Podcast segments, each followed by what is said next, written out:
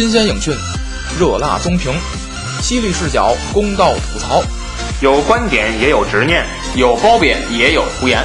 文盲观影，一盒让你意想不到的巧克力。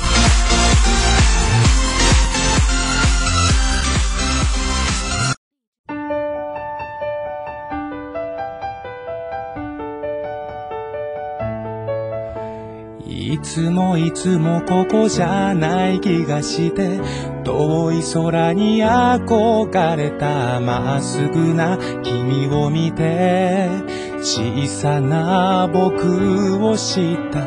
誰といても僕じゃない気がして誰かの後ろを見てた。隠れても隠れても君だけは僕を大家好，欢迎收听最新一期文盲观影，我是卫士。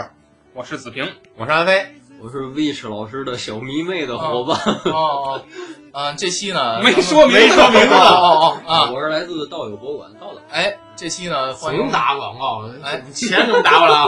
啊哎，欢迎关注微信公众号“世界的领导啊，萨瓦萨瓦兰奇纪念馆的这个馆长啊，这次来到我们这里参加这个文盲观影的录制啊，差点说错，啊，我们也是蓬荜生辉啊。嗯本次啊，呃，这个咱们这期是二零一七年的六月，电影综述啊，嗯也是一个大片云集的呃月份吧。嗯是啊，呃，就是为什么大片云集呢？是因为这个中国的暑期档马上就要到了，那大片只能在这个时候云集啊，暑假就云集不了了嗯啊。呃，这今年没有国产保护月，是吗？那为什么那个你看一下，拍片好多国产片拍片还是在那两个，蜘蛛侠也错后了？啊我估计敦刻尔克也选。嗯，蜘蛛侠也八月底了吧？应该啊，太遗憾。嗯，对对对，呃，咱们期待啊，这个未来的呃暑期档啊，那个能有《封神传奇》第二部的 上上映啊。嗯，这期呢六月啊，六月是一个大片儿季嗯啊，而且那个大片儿呢，基本全是续集，是吧？啊，只有这个啊，咱不不多说，咱先直接说吧啊。呃，第一部是《加勒比海盗》啊，五月底上映的啊，严格来算不算六月，但是由于五月呢发早了啊，所以说五月就不包括《加勒比海盗》了，咱就说一句啊，《加勒比海盗》当时是我自己录的嗯，这电影啊嗯，大家有什么对这部电影想说的吗？没看出来哦没看，到了我每个都没看，哦，每个都没看，干了，哎哎哎，对对对对对对，那个。嗯，那那那那那个道道给我们说一下这个萨马兰奇纪念馆的事儿吧。我们准备收一艘这个来自加勒比的船，哦哦哦哦哦，那个那就这样啊，《加勒比海盗》啊，非常经典的一个。非常非常经典、非常经典的一个电影系列啊，呃，非常有特色啊，希望大家呢啊都去看啊。嗯，不过我看那个烂番茄还是什么的评分，嗯，对《加勒比海盗五》的评价已经算是系列里比较高的，哦就是它仅次于第一部哦，评分。所以我觉得《加勒比海盗五》应该是在传统中呢又有一些个创新的，不是创新继承的东西的。哎，嗯应该是嗯，那咱们说啊，这个还是五月底上映的另外一部电影啊，嗯叫《哆啦 A 梦》啊与大雄的南极嗯冰冰凉大冒险，哎这超长篇的这什么内容？大雄的南极冰冰凉大冒险。嗯，呃这个呃这这电影啊，嗯这电影安飞自己一个人看了，嗯嗯嗯嗯，就这也就我看了啊。嗯，对，先介绍一下剧情啊，嗯，很简单，就是暑假的时候，大雄嫌这个日本太热，就央求这个哆啦 A 梦说能不能找一个凉快点儿的地儿。然后哆啦 A 梦通过传送门传送到了这个南极，嗯，然后在南极建了一个游乐场类似的这这这这种场馆，但是没想到呢，无意中发现了一个金属环儿，哦，这金属环儿呢给他们。嗯，带到了这个十万年前的这个南极哦啊，产生这堆东西啊，这就是这个，哎，这这就是那个，嗯、整个的剧情。嗯，呃，哆啦 A 梦一直是咱就是小时候的一个这个动画的一个形象，嗯嗯，但是我现在再来看，就感觉这个动画的形象不如小时候那么经典了。嗯我觉得不如小时候那么经典了。呃，整个影片给我的最主要的观影感受就是不断的从他这个兜里拿出各种宝贝，什么时空穿梭门呐、嗯什么这个穿梭仪、什么探测仪等等，嗯杜蕾斯，而且拿出这宝卡啊，哎呀，大小眼儿啊。脑血管，但是拿出这些宝贝来，我就觉得没有像再像以前那样那种那那种激动那种心情了。可能是这一个电影拿出了太多的宝贝，嗯也有可能是这些宝贝不如以前那么经典。像我脑海中经典的几个形象，比方说那个记忆面包，嗯嗯呃，比方说那种就是那个人玩一个小那个人偶的形状能反映出来真实那些事儿那些那些道具，嗯呃，给孩子看我觉得是可以的，因为跟上下嗯跟其他影片没有联系。嗯呃，整，但是我再也找不到当时那种感觉了，嗯嗯挺中规中矩的这一部电影。如果说要是五分，按照咱们之前五分，我直接打总分了啊，嗯五分是满分的话，嗯，给个三分及格吧。嗯，嗯这个哆啦 A 梦系列它一直在拍，上？每年拍一部而且是以前拍过的，拿回来翻拍的时候，剧情完全不改，哎，就一样。一样，就是它现在这个这个这个系列更多的就是一个工厂流水线儿吧，圈钱系列生产嗯生产出来一个商品，也嗯没有更多的呃投入更多的这个呃精力。它应该是去年的那个，它前年《伴我同行》应该是它大的一个嗯制作。嗯这个一般我觉得就是属于剧中圈钱片儿吧，嗯，然后卖的是就是情怀。其实哆啦 A 梦这种电影嗯就是跟那个超长篇的漫画书剧情是类似的。哎你去看那超长篇，每本儿跟每本儿都一样，就是壳儿那个内核都一样，就换个那个反派啊什么的。啊，对对对，反派的神头鬼脸儿。对对对然后我说，我觉得这个这个这个安飞老师说，刚才掏道具这个，也是觉得现在其实很多哆啦 A 梦道具现在都已经实现了，啊，啊对，所以你得想办法避开这些，然后想一些比较无聊的道具。嗯嗯嗯哆啦 A 梦道具不就是那种没什么用，又又很神奇，就是这种，哎对吧？嗯这个我我前我前前一阵儿看那个叫什么，他那个《银河大冒险。嗯嗯嗯》，还有一个是什么？那个远古时代什么？嗯嗯。什么？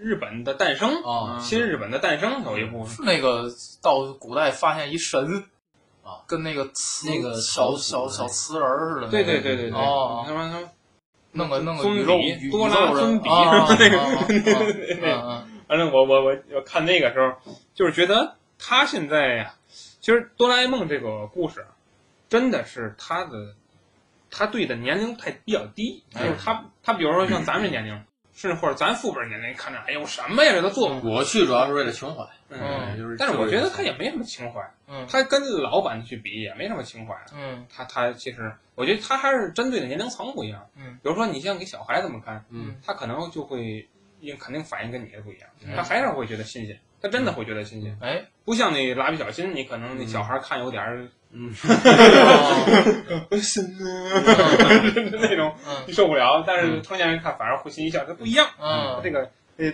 但是我觉得，尽管你觉得他圈钱也好，还是说觉得意义不大也好，但我觉得，呃，每年还有还是有一部挺好。哎，我觉得每年有一部挺好。这不每年那个贺岁档不都有一部国产动 动画那意思不一样了，那就跟普通的动画动画就不不一样样了。了。嗯，是这样。好，啊，那咱说下一步嗯啊，神奇女侠按照时间啊，但是咱神奇女侠单独发过节目是啊，神奇女侠呢，这个呃，我觉得在从目前来看嗯啊，是六月份上映的这些大片儿里头口碑最好的一个，嗯嗯，算是算是算是这个大片儿吧，大片儿里头最好的一个了啊。呃，后边的那几部咱一会儿还要聊到啊，口碑都不是都都不是很好啊。嗯，那么这个下一步啊，嗯这个完了，完了完了 完了完了，没有了。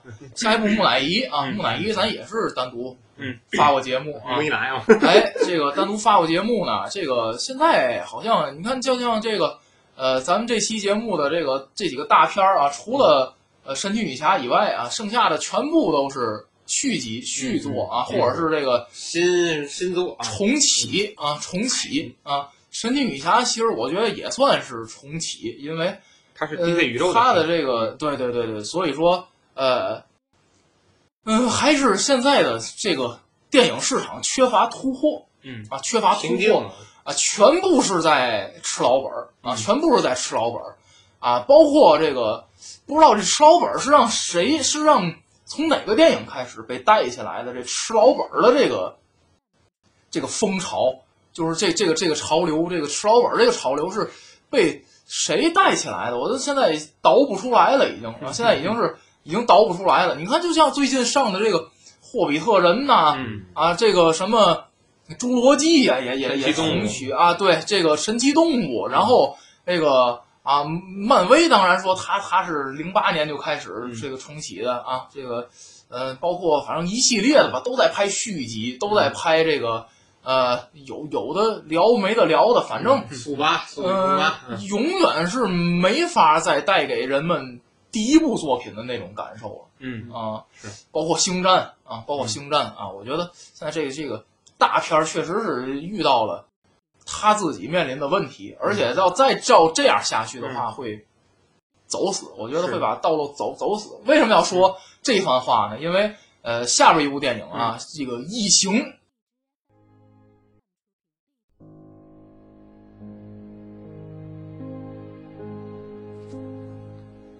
欢迎大家收听网络电台文盲观影，我是主播 Witch。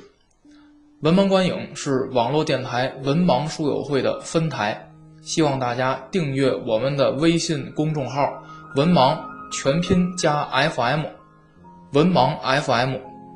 我们文盲观影每期节目都将在公众号中推送，我也会定期在公众号中发表影评和每月电影综述。文盲观影在荔枝、喜马拉雅、Podcast 等平台同步更新节目，还等什么？赶紧关注我们吧！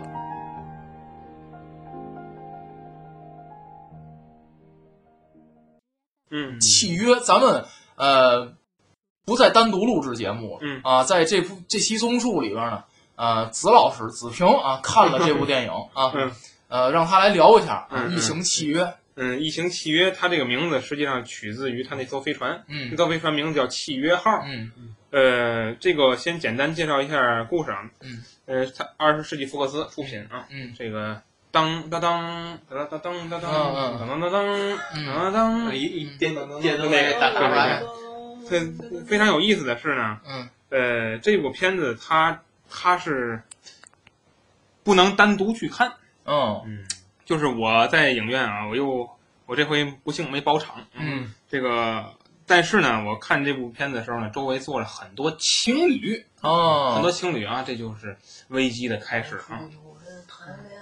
而且可以死。这个这电影习惯这种你们在那聊的时候，旁边有人唱歌？啊，这个电影，这电影可能是这个好多的呃情侣觉得它这个气氛比较好，适合搞对象。对对嗯一下人，这个啊啊，对对对，老老老多情侣就是那个我我在那儿等那电影的时候，就是有的女孩儿在那儿说，嗯她说那个我一会儿要害怕了，啊你得搂着我，然哦后然后哦然后我心话说，我说我说你跟她说干什么？我说哦他胆儿也小，嗯，我的胸怀对吧？哦 这没有这个，胸怀天下。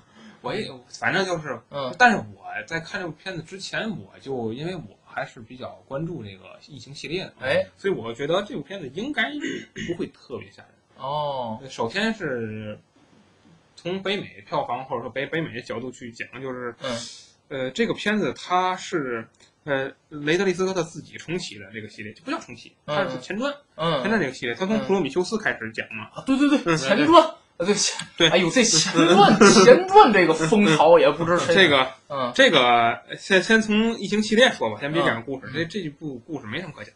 然后这个雷德利·斯科特这个事儿啊，跟二十世纪福克斯有直接的关系，嗯就是他当年在七十年代拍第一部异形的时候，嗯呃，咱我记得咱曾经聊《星战》在流氓书友会那个频节目、嗯节目里有流氓观影栏目，嗯那个里面咱聊过《星球大战》，嗯《星球大战》影响了一批电影人，哎这批电影人里头就有雷德利·斯科特。哎那么他当时嗯拍摄了《异形》，嗯非常有意思。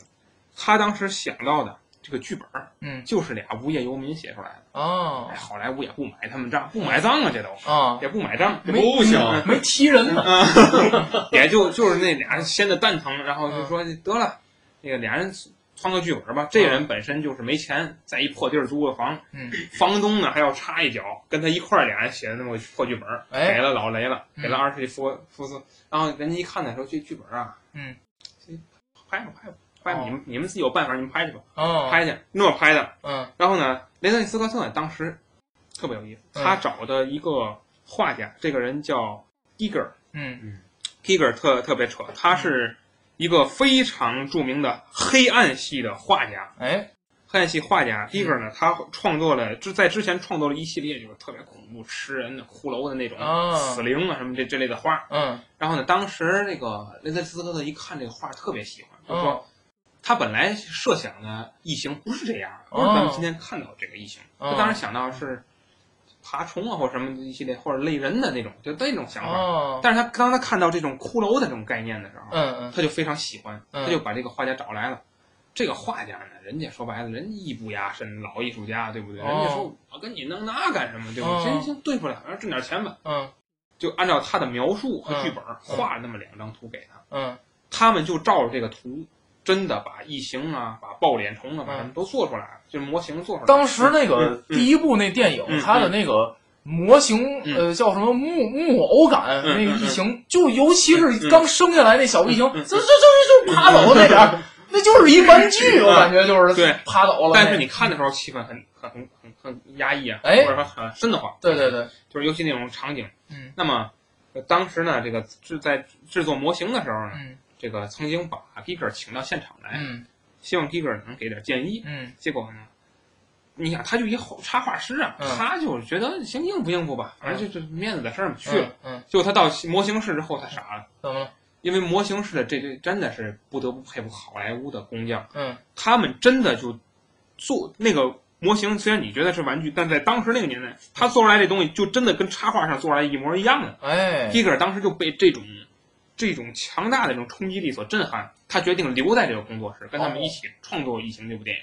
就是嗯。这这个剧组相干的。对对对，就是这样，嗯。就是呃，一会儿我还说会说普罗米修斯，就是说他真的就是雷德利·斯科特，他呃主管《异形》系列电影创作的时候，嗯。当然他只创作了到现在是三部嘛，嗯。在创作的时候，他的这个幕后团队非常敬业，嗯而且真的创作出来，就是说，就是如果说近景、远景等等场景的不同的异形、不同的尺寸，嗯包括不同的这种呃复杂的场景，它嗯都做得非常惟妙惟肖。哎你别忘了，当时是七十年代，对它不是现在这种高科技的年代，对对对，它很多场景就不实景。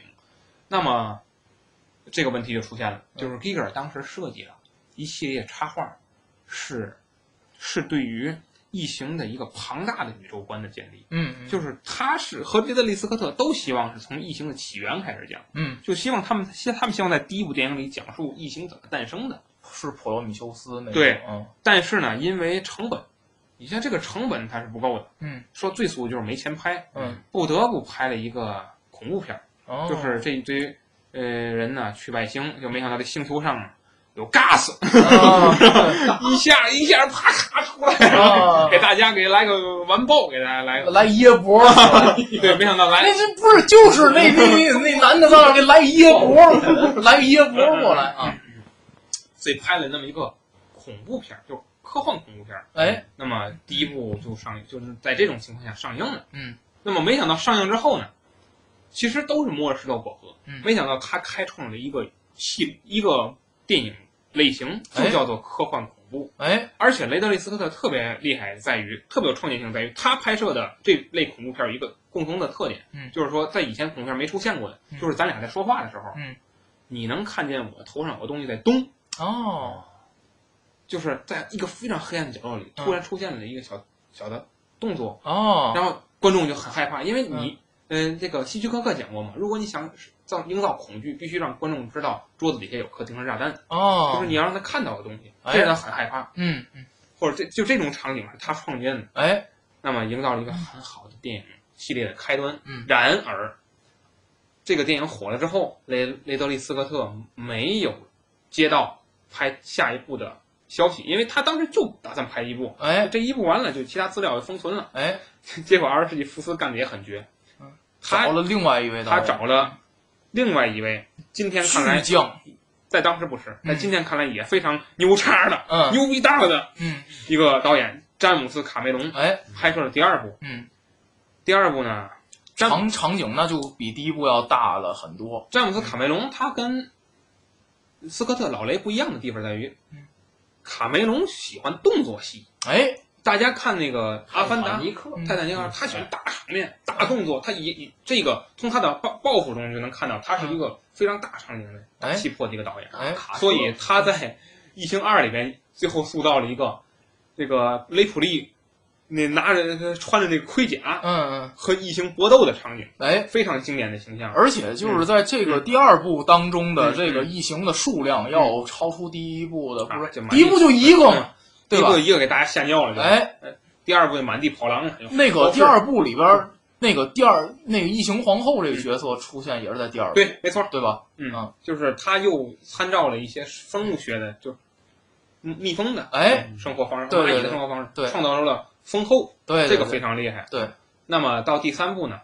那么第二部的时候，雷德利·斯科特很尴尬，就说：“嗯，他们竟然没请我，嗯对对吧？他很尴尬这个事儿。嗯结果到第三部呢，嗯，詹姆斯·卡梅隆当时就可能请不起了，因为詹姆斯·卡梅哦，隆腕儿上来了，人家那就哦跟普通的那就不一样了，就不行了，就都就又选了一位非常年轻的导演嗯大卫·芬奇。嗯大卫·芬奇大家知道，嗯大卫·芬奇最代表作是嗯《击碎片》，嗯还有《十二宫》是不是他拍的？啊啊然后，你看大卫·芬奇是拍这电影，他是什么概念呢？嗯大卫·芬奇是一个悬疑，嗯他崇尚的是那种就一什什么都不说，但是有一条小线索嗯，到最后突然展开是这种。嗯嗯，然后另外一种就是他对一种信仰的，他在电影中特别喜欢渗透信仰，哎所以在《异形三》里边，我们可以明显的看到信仰的东西非常强大，哦，人们都是为信仰而战。都是那监狱里边对对对都是男的，就那一个女的，对是吧？然后而且第三部里头又重新回到了一个呃密闭空狭小空间的那么一种就又是一只了又是一只了，嗯又是一只了，嗯对，嗯、那么呃，第三部里头还是很悬疑，悬悬疑的几个点，最重要就一个就是雷普利身上有异形，啊，在但是这个是到最后才揭秘的，哎嗯最后才揭秘的。嗯那么雷普利为了拯救人类，自己最后自杀了，哎选择了自杀，所以嗯第三部结束实际上就没打算再拍。哎没想到呢，九十年代末期，嗯，呃，异形就不叫重启，嗯嗯又要拍第四部，说白就是要赚钱呢。哎呃，二十世纪福斯，呃，请来了一个法国的一个导演，我名记不住是让什么的，嗯就有个让字儿，然后嗯让让什么就什么什么哀什么那嗯那个导演后，我觉得异形系列选导演选的真牛叉。哦，他选大卫芬奇的时候，这是大卫芬奇人生中第一部长片，拍的是《异形三》。嗯他选这个让什么这个导演，这个导演是后来拍摄了《天使爱美丽哦》，也非常牛啊。哎这导演，嗯他好像拿了最佳导演吧，因为这个我忘了。嗯，就是他拍摄《异形四》，《异形四》就是创造复制人，创造克隆人，克隆出来了雷普利。哎，没想到雷普利呢？又体内又异形，还是怎么着？记不住。第四部有点，因为那什么，记不住，有点时间有点久了。第四部就是最后出来一个人和什么杂交的那个。出来个人，最后那个异形是人，人脸能说话。嗯，对对对，倍儿恶心，长得还。最后稀碎了。嗯，对对对对。对对对，那反正就是。呃，但是这四部它是顺向的，顺序发展的。哎，那么呢？等到进了二十一世纪，就是最近的一一年还是一零年的时候，嗯这个老雷重新接手了异形系列，嗯嗯，也叫重启啊。完成了自己当年的梦想对想。他从最开始的设计图，就是这设计图，现在大大家可以从网上搜到，就是 Giger 当时设计的这张图，嗯，就是一个飞船的图，嗯环形的飞船，嗯，最后被放到了普罗米修斯中。哎，这就是巨人族的诞生。嗯巨人族在那个系列里叫宇宙骑士，是吧？嗯叫，然后讲述了异形是怎么诞生的，嗯其实就是远古的一种昆虫，哎，有一种昆虫。对。然后呢，巨人族为了拿它消灭其他种族，嗯就把它做成了黑水儿那个基因。嗯嗯没想到呢，中间出现了一些波折，哎最后反而被异形给吞噬了，嗯而且创造出了异形，啊创造出了一种新式的异形。啊那这个，所以在新的系列里，异形能够看到各种各样的，不像老版的那三部都是异形都是那样，嘴里能吐出来个那玩意儿。啊，就是就是说，它其实这个嗯呃嗯，异形这个东西，它最根本的实际上是扑人脸的那个东西。爆脸虫，对，然后这个至于就是说咱最经典的那个能从舌头是另一张脸的那个东西啊，那个东西实际上它和嗯任何不同东西杂交出来，它样子实际上是不一样的。对，没错儿，所以说咱们一咱们在内心当中，其实最经典的异形的形象，只是因为是人生出来的，嗯，就那个东西是人生出来的，才是最经典的。实际上，它可以和任各种不同的东西生出来啊。没错儿。而且那 Giger 当时设计的时候，它是 Giger 是黑暗系的，嗯，他比较就是性对性的那种，体现比较强，所以嗯他当时设计图里呢，嗯异形凸出来的是根那玩意儿。哦，其实你看他整个脑袋也是嗯那个形状，哦，嗯，哎所以尤其抱脸虫，嗯你注意注意抱脸虫怎么把基因注入人体内？嗯它是它那个抱脸虫中间有个，它哦。从人嘴里进去，嗯，哎，所以就是像不像某种据说是那个嗯。蛋最开始设计是女性女性那个阴蒂？然哦，后对。你这过不去审核呀，这不行啊，然后弄俩叠一块儿，对。哦，对，是这样，嗯。弄出来一个，嗯。反正哎呀，这怎么说都有啊。嗯然后，总而言之，他在《普罗米修斯》中呢，重新开始计划异形的系列，而且要主要描写的就是异形怎么诞生的。嗯那么他计划是拍五部嘛，嗯拍五部计划是。嗯那么第一部就是《普罗米修斯》，嗯那么第二部就是我们今天要谈的《异形契约》。嗯那么《异形契约》这部片子呢，实际上我觉得本身就不应该对它抱有太多期望，嗯，因为这部电影它，你像如果它要拍五部的话，那这部不当不正的一部，它肯定就是过程性材料。就像咱上次聊那个《复联二》哦，是那种剧情，就是说《哎，复联二》还不错了，还有个奥创，你还能看见脸儿。嗯异异形契约里面，你完整的异形你是看不到的，哦，可能也是因为删减的原因，哦你可能看不到也，哎，就是没没怎么找着异形。所以我看新浪有网友说那个。观众找异形比探险队还难，哦，嗯 对，这第二部就是给人一种很尴尬的情情况，但是第二部铺垫了，呃，铺垫了一层，就是说讲巨人族是怎么被消灭的，哦，巨人族是怎么死的，嗯在这部里是讲清楚了，嗯是因为机器人大卫嗯，来到，呃，在曼法沙演的，对他第一部里他演了大大卫，嗯就是那个名字是脱胎于那个嗯米开朗基罗的雕像，嗯第二部里呢又又出现了一个升级版的大卫，嗯，就叫瓦特。嗯是也是他自己演的，嗯法沙演的。那么他演这个角色呢，就是比呃大卫呢要更服从命令一些，嗯更服从命令，更人本一些。嗯那么大卫在漫长的宇宙呃航行中呢，这个机器人儿它有了自己的思维，变化，对，所以他就开始下围棋，对他什么呀这？他开始研究异形，哦他，开始研究异形，哎然后他就从中感受到了自己是造物主的那么一种错误的认识，哦，把自己当成了造物主。哦，所以呢，当他来到了巨人的星球的时候，他就开始了大屠杀，嗯。他就把所有的异形基因都播撒在空气里，哦，杀死了所有的异形，那个那个所有的呃巨人族的人，嗯，并且开始活捉异形啊、打异形啊、嗯。研究异形这嗯，类的。这部电影里讲的是吗？，对，哦，然后这部电影里那应该有很多异形啊，为什么找不着呢？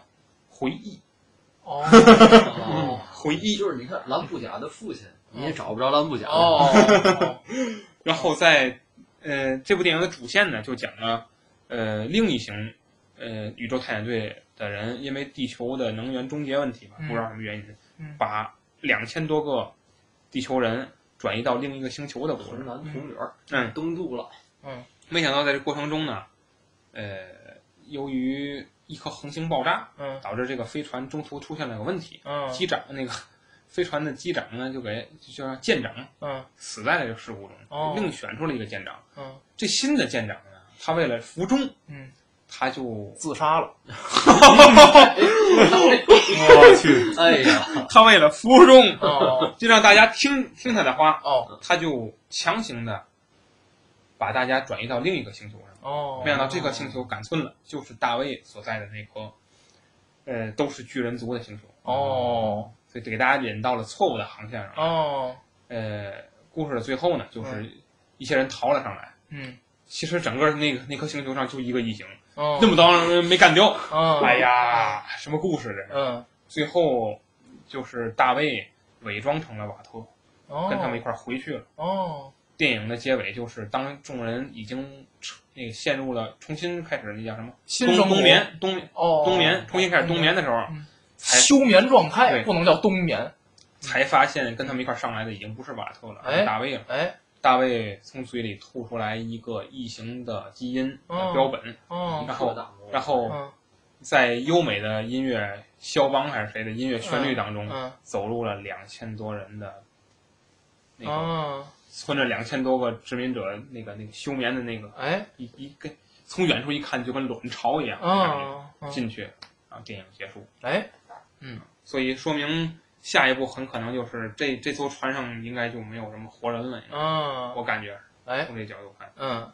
所以我觉得这部电影就是一个过程性的材料，嗯。也没有什么特别多的寄予期待。像我觉得有些人出来之后骂，也没必要，嗯。因为你你你毕竟嗯。导演他他的想法就是财大气粗嘛，嗯。对吧？我我拍这部电影就是给我自己拍的，啊，对吧？我哎对吧？你想看好想看好，你看第五部去，你别看这部，他人家可能就是这想法。哎所所以你，我觉得，而且他这部电影，他拍成二 D 了，我就觉得已经觉得老雷他就根本就没想赚钱这部电影，啊，他应该就是这么想，哎对吧？就你看《普罗米修斯》是三 D 的吧？嗯我看当时在电影院看的三 D 的，嗯但是这部电影是二 D 的，嗯而且，呃，拍摄的哲学性更高了，哦就是经常谈一些人的存在的意义，哎与生物存在的意义，这种物种起源是是是，我台电影爱好者宝马老师也是嗯，嗯，给这个评价还是不低的，并且也提到了有很多哲学性。你们你们做异形的这这节目了，我们必然没做呀，就是宝老师个人爱好就看电影，也是为了他在哪儿谈到的？哦，节目之外谈到的。节目之外，他毕竟看看一天哎哦 我要来了是吧？然后然后就给我普及一下各种知识。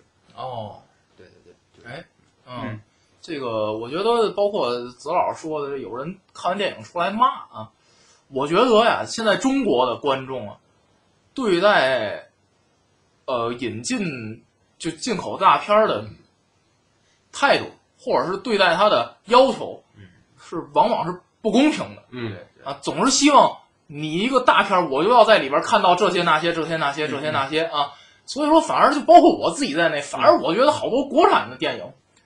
哎，拍的还真不错，但是为什么呢？因为我对它没没期待，期待我都以这个《封神传奇》的这个标准衡量它，那我当然会觉得它不错，哎，当然会觉得它不错。那所以说，这个我其实我自己也在改啊，我也在呼吁，呃，咱们中国观众端正心态啊。第一就是，咱现在那国产电影它没那么次，中国没那么落后啊。你老想中国落后外国一百年。那不，那不没有那么多啊，也就七八十年。你总觉得外国啊就要拍出来一什么什么，他也未必就拍得出来。正确的对待这个电影啊，然后呃，好多时候就觉得看个大片儿啊，观众就是觉得要是美国大片儿，他在电影院里他就安不下心。嗯，呃，不得不说，被这个少数的几部电影带带坏了。我觉得这个不能说是带坏了，是见呃带的这跑偏了，就对这个。对这个，对这个观众的这个观影感受啊，给带跑偏了啊，以至于他们现在连自己那个坑都填不平。就比如说啊，马那个这个这个这个呃，马上就要上映的这蜘蛛侠呀，啊，包括这已经上映过的啊这个变形金刚啊，然后这个加勒比海盗啊啊，这个包括漫威系列自己啊，我觉得你们这个调起的太高了，你们连自己的都都都这个。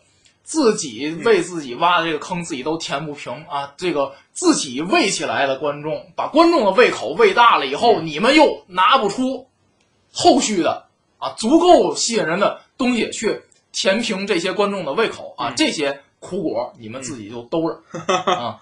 呃，最后我说一点，就是说，呃，普罗米修斯还有这个异形契约之间呢。呃，二十世纪福斯呢是有一些个已经拍了的电影片段，但最后没有加在电影里，嗯从网上可以搜到。嗯其中有一段跟这个疫呃跟疫情契约这故事非常关键的一个，就是叫《最后的晚餐》，嗯就是他们几个人在休眠之前，嗯，曾经吃了一顿饭，嗯在这顿饭上说了一些话，嗯，呃，然后呢，最后是。呃，最后进入了冬眠期，由这个沃呃瓦特一点一点把他们都进入冬眠休眠期之后，非常开走。嗯在这个故事中，呃在这个短片中，五分钟不到一个短片中呢，呃，这个当时的舰长就是后来说死了那个、嗯是弗兰兰 弗兰科，嗯，他他主演的。嗯呃，那么他当时特别有意思的一个场景就是，他披着一件米白色的围巾，嗯，就是围肩吧，披肩叫，特别像《最后晚餐》里的耶稣。哦，然后在这个呃，在这个晚餐中几个人说话的期间，还有一个女那个女的工作人员被噎着了。嗯那个场景是是致敬的，是《异形》第一部里头被异形基因给注入的那个、哦那个男的，他突然吃了饭，突然爆爆炸致敬的是那个场景，哦。只不过在《最后的晚餐》那个短片里，那个女是女人真的是被噎着了，啊，但是他们说了一些话嗯，非常有意思。比如说，有一个人就说了啊，这是我最后一次吃猪肉，嗯。嗯，其实就是一个玩笑，嗯。因为他们要休眠嘛，肯定吃什么都是最后一次吃，哎。但是又有一种哎。对，又有一种很很不祥的东西，在这个欢乐的音乐中结束了。哎。这个吃饭的时候别瞎说话。哎，对对对，所以在建议大家啊，可以在网上搜一搜这个短片，可能对这部电影有帮助。哎嗯啊，那我最后再说一下啊，给大家推荐另外一个电影系列啊，叫《异形大战铁血战士》嗯啊，呃，铁血战士他自己也有一个单独的系列，但是那个系列我不推荐，因为这个拍成了这个不止一部啊，嗯还有说后来还有一第二部嗯啊，然后后来还有一新铁血战士，是这个大影帝就那演那个金刚的那个那个里边那个男男主叫什么来着？忘了。什么呀？这老金刚那个零五年哎零零零几年那个老景天，那个啊，呃，他演的啊，那那不提啊。但是那个《异形大战铁血战士》，我觉得这个故事的这个这个系列，尤其是第一部嗯啊，还不错，是一个这个呃迷宫，是一个这个迷宫游戏嗯啊，是一个迷宫游戏。那个那个电影拍的还是，但是在这部有电影里嗯异形已经在地球了。呃，异形它那个电影的设定就是地球啊，嗯本身就是外星人的一个后花园儿。嗯，嗯，就是我想来就来，想走就走，拿你们这儿的人但是从异形系列的角度讲，嗯呃，有一个梗就是异形永远不能到地球，哦，怎么怎么折腾都行，它哦到不了地球。嗯，但是那部电影第一部呢，这个朝着那公路片儿的那个嗯发展方向，就是说我在这儿有个地儿，嗯，来一批人，我第二部完全可以来另一批人，嗯。但是他没有，第二部没有按照那个去拍致啊。命弯道我。觉得第一部，第一部，哎，第一部还是第一部还是还是不错，嗯就是说他这种这里有有一些就是比如说这个有一些德州电锯杀人狂那种影子，啊，那种影子。我喜欢那个啊，对，就所以说，就是说，这就是一游戏，就是说人人类啊，就是在外星人眼里，你就是一小宠物，我就拿你做游戏，那当然我可以让异形，甭说异形来来把什么往拽地球，都都行，大不了你这人都死了，我不来了不就完了？嗯就是这种这么一故事，我觉得还是哎还挺有意思啊，推荐大家去看、嗯，啊。我我我我觉得也背不住多少年以后重启一个宇宙，就是异形和铁血战士又在一个宇宙里面出现了。呃，你知道这个呃这个异形大战铁血战士的这个渊源啊？嗯是这个铁血战士跟异形本来是完全两个不同的系列。然后呢，直到这个铁血战士的第二部啊，嗯第二部呢，这个铁血战士他作为一个外星人，他是一个猎人，银河猎人啊，嗯他是作为这个科技极度发达的外星人啊，嗯他把任何星球都看作自己的殖民地啊嗯，然后他去到各个星球去猎杀啊，所谓他们那成人礼，就去我去锻炼我的年轻人，哦，锻炼年轻人。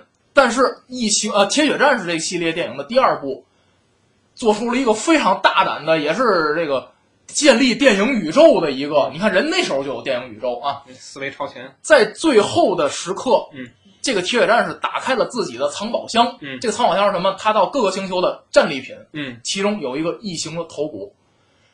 异形大战铁血战士这整个这部电影，就是因为这个画面，嗯就是因为这个这一张画，就这个一个镜头嗯而拍的。就是说我可以把铁血战士跟异形放在一个宇宙里啊嗯，创作出来的电影啊，推荐。嗯我觉得老雷是不会同意的，嗯 以他的想法还得向天再借五百年。嗯，好，推荐大家去看啊。好，那么下一部啊，那个安飞着了，我都快。哎，嗯对对对，啊呜阿弥，您 这倒是，完档期了。你不着了吗？呃，对剧情不太感兴趣啊。嗯呃，接下来看是一部纪录片儿，叫做《重返狼群》。嗯，这个是咱们那个国内的一个那个拍摄的一个纪录片儿。呃，这是一个真实存在的一个事儿。呃，主出镜的有两个人，一个叫这个李唯一，还有一个叫易峰，他们两个是李易峰，也夫妻 一样。哎呦，哎呦我去！哎呀，呃，这个故事看完其实挺感人的，手机的因为这个呃女主，嗯女主她是一个呃野生草原这个画家，嗯她经常去草原上去画画，草原画家，经常去草原上去画画。然后在一次画画的那个期间，邂逅了当地的那个牧民，嗯，放牧的牧民，牧民他们有一个打猎的习俗，嗯。然后就设计捉了一只狼王，嗯，然后呢，狼王是把自己的腿咬断了，哦。挣脱，有捕猎，哦，但是不幸又被牧民给逮到了，哎，打的大小眼，又被逮到了。腿折的，然后因为狼王逃跑过，所以说牧民就把狼王狼王给弄死了。哦。哎呦，然后为什么要弄狼王？他捕猎？他不知道捕到是狼王。哦，然后母狼因为那个狼王死了，嗯母狼殉情，嗯，哦，结果剩下了一窝小狼，嗯到最后就还剩一只存活下来。嗯女主就把这只小狼带回了成都，养在了自己家里。哦，当时就真是那种完全是她她可能用那个 DV 啊或者其他那种自己拍摄的。她丈夫就问她：“你确定要在咱咱这儿养养养这只狼吗嗯？”啊、他说女主说：“我不忍心看它那么死掉。”嗯然后就在他家里去养这只小狼。嗯那么刚开始，其实狼小的时候跟狗没什么区别，嗯，但是慢慢长大之后，它有一个特征开始出现了，比如说护食嗯啊等等。到最，但是呢，这些事情出现还不足以让他们下定决心说到底想怎么办。嗯日子就这么一天天过，终于有一天出大事儿了，嗯，这只小狼跑丢了。哦，然后夫妻两个人，夫妻两个人非常慌张。嗯，呃，女主去翻去各地儿翻遍了这个监控录像，嗯男主就说这次可出了事儿了。嗯城市里跑来一只狼，那还用问吗？直接肯定是击毙啊！哦，到最后，很万幸的是嗯找到了这只小狼。这只小狼很无助的站在街上，看着熙熙攘攘的人群，嗯给找到了。嗯然后男主就说：“咱们一定要给他想一个办法。嗯。原本打算是去放在动物园，嗯。但是他们已经其实差不多谈好了。嗯。女主在动物园里看到动物园那只狼毫无野性的在笼子里走来走去的时候，嗯。她不忍心让这只小狼再走这样的生活，嗯。她要做出人生最大胆的一个决定，嗯。要把它放归草原。哦，青青草原。呀，因为在历史上，不仅仅是国内还是国外，嗯从来没有一例说人抚养长大的狼能够重归狼群。哎，他们要做这个第一个，嗯，但是带到草原上去之后，过的日子非常简单。首先，第一个，这只小狼没有野性，嗯，它只会懒洋懒洋洋的等着人去给它喂东西，哎，它不会自己去主动去逮，嗯这是第一个。嗯第二个，它时刻会受到呃草原上猎人的一对他的一种威胁，他因为他会保护自己。它自小生活在城市，嗯，它对人没有一种害怕感，哎，他觉得人对他都是友好的。对，他里面纪录片有个镜头，他被人被牧民用那个叫打狗棒被打到了，他都不知道去躲。哦，呃，这是第二个。第三个，当他有一定的野性了，也知道自己保护，他们找不到狼群在哪儿，嗯。因为狼群都是不见人的。最后夫妻两个决定铤而走险，去翻越，走了很远去找狼山，嗯然后找到了狼嗯，狼群，从而把这只小狼放回。哎一般纪录片儿放到这儿就完了，嗯这挺圆满的。嗯但是他我觉得深刻的是在后面。嗯当把小狼放走之后，嗯夫妻两个就准备回到成都。那么在当地的一个村村镇的集市上，看到有人给他们推推销物品，嗯，这个在纪录片有，是一件狼皮袄。哦。这件狼皮袄是用六百三十只狼头皮做的，哦，给我特别震撼，铺铺在一起非常大。嗯。最震撼是什么？因为狼头皮它是眼睛那儿是有那个空的地方，哦。所有的你能很清晰的看到空的地方，哦每个都是一一只狼的头皮。哦，但是这些狼就不会再睁眼，都死掉。哎，女主当时心里是根本受不了，嗯。她说我一定要，她说我要再回去去找，找一只小狼。嗯。然后她的呃丈夫听了她意见，开车回去去回去去找，嗯。呃很万幸找到了，哦。找到了，远距离看到这只小狼，嗯。然后，呃，他喊了这只小狼的名字，小狼过来，又嗯。跟她进行感情的交流，嗯。到最后赶到了，呃，遇到了狩猎的人，嗯。在保护区里遇到了偷猎者，嗯然后他呼呼喊着叫小狼走远，嗯而丈夫当时喊的就是你不行就把他带回来吧，嗯就两个人角色就开始发生一个扭转。最开始丈夫是让她送动物园，女人要坚持嗯方程，到后来变成了这样一种。嗯就我印象当中特别最深的有一句台词，丈夫对女主说：“嗯，呃，有什么比活着还要重要？”嗯，女主说了一个词：自由。嗯就我觉得这部影片、这部纪录片拍的是非常深刻的，没有说那个镜头非常华丽，哎，但是我觉得它给人的这种意心灵上的这种震撼，我觉得是很强烈的。嗯有我反正尤其是当看到那个六羊皮袄的时候，嗯我确实心里很震撼。哎羊皮袄，那个狼皮袄，狼狼皮袄，琢磨半天，怎么回事儿呢？狼皮袄确实感到非常震撼，六百三十只。哎，因为野生狼群的这个种类已经在稀少，对很稀少。对对对对，而且它是世界上到目前为止第一例嗯人工饲养的狼狼独狼重返狼群。哎嗯嗯，我们也希望看看这个这部电影应。其实我觉得最近这些年中国的纪录片水平在提高。哦嗯，如果说非要挑出点毛病的话，嗯可能是因为它自己的设备嗯嗯设备原因。嗯嗯，就是有的时候镜头啊，呃，或者焦距找的不是那么的好。嗯，但是我觉得更能反映出来一种真实。对也也有可能是故意，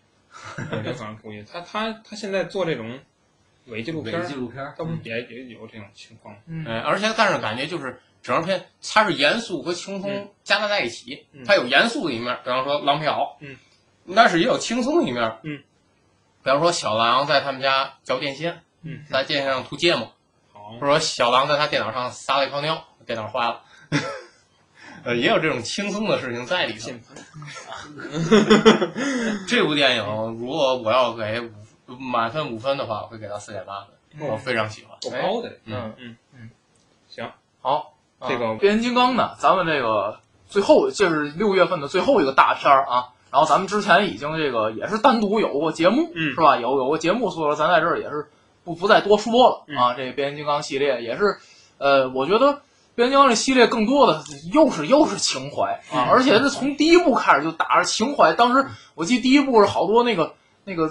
不是三十多岁的人啊，就是 看过动画片的人去看啊，包括现在出到第五部啊，这个迈克尔贝呃第三次声称嗯声称啊自己最后一次执导变形金刚系列电影啊，嗯所以说我们来还是到底看看他到底能拍多少部啊。嗯，那么这个本期节目就是就是这样啊，嗯希望大家呢这个在呃。下方咱们你们自己挑啊，你们爱给哪部电影打分，因为我们这次不是说那个这个，基本上看这电影也就一个人看啊，所以说大家挑自己感兴趣的吧，在我们节目下方评论啊，好。把把这个呃把你给对这部电影的这个感受吧啊那个评论啊，希望大家都跟我们互动啊，这期节目就是这样嗯。啊，再见。再见。